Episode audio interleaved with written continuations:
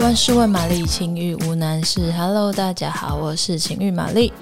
哎，在我们美丽家人官网那个 relationship 的分类下面，有一个爱情欲望这个部门里面的文章啊，有一篇有有一篇提到，它标题写着：“你有恋爱经验吗？”呃，六成女生偏爱透过视讯电爱解决生理需求，三成非单身女性每日电爱一小时。这篇文章提到呢，他说根据匿名聊天 App Astalk 里面的调查数据，他说台湾人当中有四成非单身人士拥有电爱的习惯，其中女生多于男生。相对于男生喜欢真枪实弹直接来，六成女生表示有些时候不方便，就会透过视讯电爱来解决生理需求，这是既简单。又好满足的方式，哇、六成很多哎！玛丽是没有问过身边的女生朋友，说平常是不是真的会视讯恋爱了。那不过玛丽自己在体验过几次之后，其实发现，嗯、呃，视讯电爱其实真的没有那么简单哦。除了第一关，你要先放下你少女的偶包，然后尺度全开，然后还要讲出一些。呃，有些人可能平常光讲到提到就觉得很耻的器官名称之外啊，你还必须要像海绵宝宝一样发挥你的想象力。好，你想想，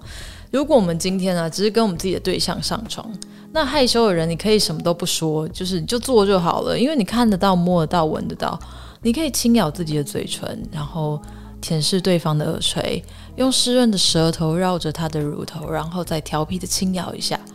那很会做爱的人呢，他可以有各种的招式逗弄或是取悦对方。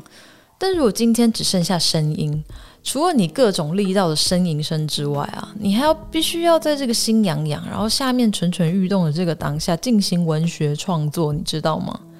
你不但要把我刚刚上面说的种种行为化成下流却不低俗的文字，然后还要搭配情绪丰富的声音演出，你这根本就是一个。艺人即兴的情色广播剧啊，这难度有多高啊？需要多少的天分跟练习？而且你要的是用声音和语言让自己进入状况，也让对方兴奋起来，不是说要朗读《金瓶梅》的章节给对方听诶。然后呢，随着科技的进步，我们多了视讯的这个选项。好，虽然说终于你可以看得到画面了，对方可以看到你如何搓揉自己的胸部，如何用手动弄自己的敏感带，然后可以看到你泛红的脸跟迷蒙的表情，但这也并没有变得比较简单哦，因为女生嘛，通常总是会在意自己在镜镜头前面好不好看。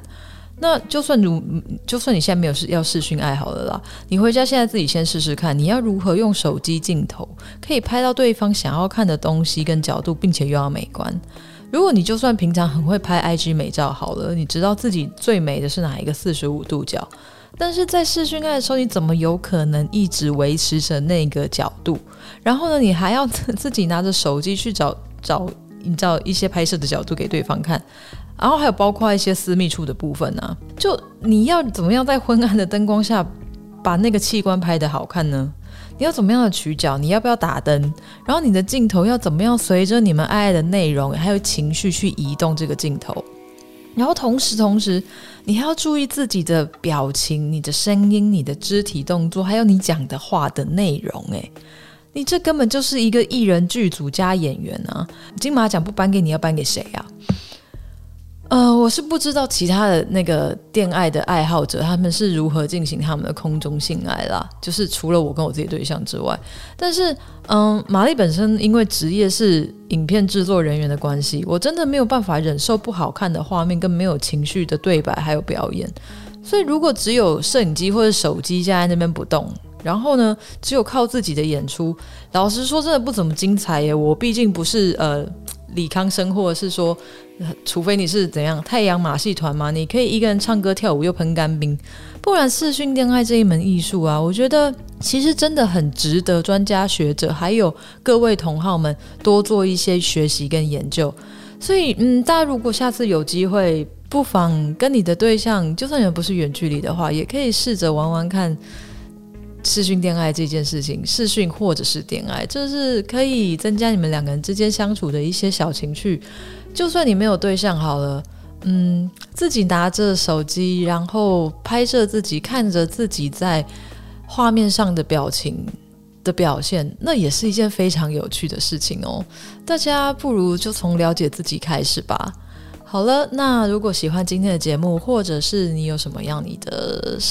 视讯恋爱的经验，想要跟玛丽聊聊或分享的话，欢迎到 Instagram 搜寻情欲玛丽，或者是在下方留言处都可以留言给我。然后记得帮我们按五颗星的评论，